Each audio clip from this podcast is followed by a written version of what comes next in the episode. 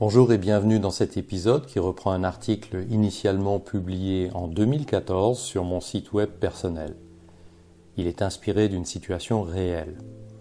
Cela se passe dans une salle de réunion avec un comité de direction debout, contemplant pas moins de 8 mètres linéaires de papier craft, le fameux brown paper, collé au mur, décrivant par le détail le processus actuel, de la prise de commande au lancement de la production, constellé de post-it rouges qui figurent les dysfonctionnements et ou les gaspillages. C'est la restitution de notre diagnostic. Une fois passée la longue description commentée de la situation actuelle, la stupeur du public et les commentaires dépités, dont le plus neutre est tout ça pour ça, il est temps de se projeter dans le futur et d'envisager les améliorations. Le consultant de mon équipe chargé de la présentation détaille l'approche proposée au comité de direction.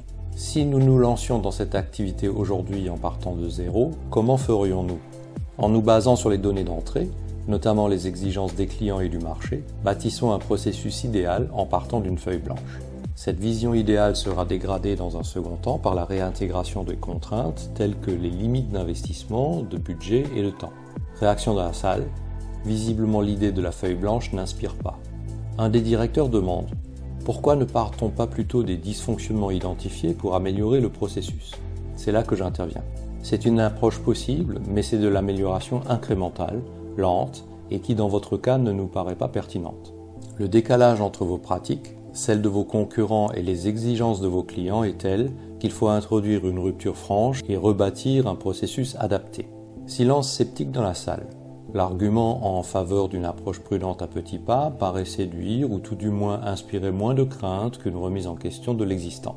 Je reformule. Vous proposez de mettre des rustines, c'est-à-dire des mesures correctives ou améliorations, sur le tuyau, c'est-à-dire le processus, pour améliorer le débit en réduisant les fuites, les dysfonctionnements et les gaspillages, mais vous conservez le même vieux tuyau sans vous poser la question de l'utilité effective de ce tuyau.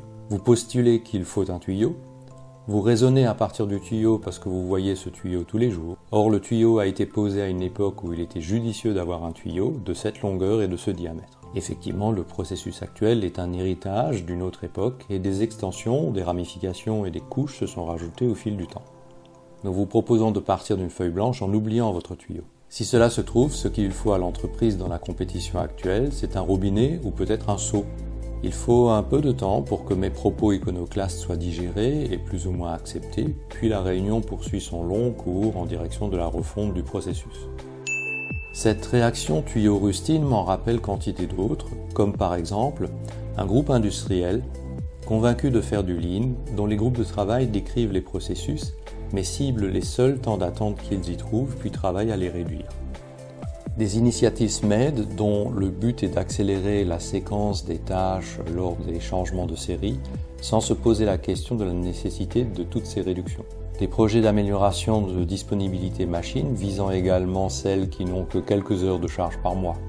Des prévisionnistes qui occupent leur semaine en calcul complexe et qui accessoirement réclament des logiciels plus performants pour aboutir à des résultats ultra précis mais totalement inexploitables à cause de données initiales notoirement fausses. Finalement, combien de programmes d'amélioration ou d'excellence opérationnelle ambitieux exhortent à sortir les pansements, poser les rustines, mettre des béquilles, à replâtrer et redonner un coup de peinture, mais surtout à ne rien changer? Les concurrents hilars remercient chaleureusement ces aventuriers de la bricole et les invitent à persévérer. Au-delà de la métaphore et des anecdotes, dans certaines situations, l'approche d'amélioration incrémentale ou Kaizen ne convient pas. Si le temps manque, ou si aucun cap n'est fixé pour diriger et ajuster les efforts d'amélioration. Dans le cas rapporté, le comité de direction n'avait pas de vision à partager, pas de stratégie permettant de mobiliser les opérationnels, ni sur laquelle orienter les actions. Inviter les acteurs de terrain à améliorer sans pouvoir leur dire pourquoi en deux mots, ni pourquoi en un mot, la finalité, la raison des améliorations demandées, c'est les inviter à consommer du temps et des ressources, à améliorer des processus et opérations peut-être inutiles ou peu pertinentes. Ma proposition exprimée sous forme métaphorique avec le tuyau et les rustines visait à redéfinir les attendus de la direction en fonction des exigences des clients et de la situation de l'entreprise révélée par le diagnostic. Cette réflexion stratégique se met ensuite en forme à l'aide d'un goal tree et ou de Hoshinkanri pour pouvoir cascader les exigences de manière pertinente et focalisée dans l'ensemble de la structure. Les acteurs disposent alors d'une indication de direction, d'un cap sur lequel aligner leurs propositions. Ce sont eux qui proposent le comment, quelles initiatives permettent de réduire l'écart entre ce qui est attendu et l'état actuel. Si vous avez aimé cet épisode, merci de le faire savoir et de le partager. À bientôt sur l'un de mes médias.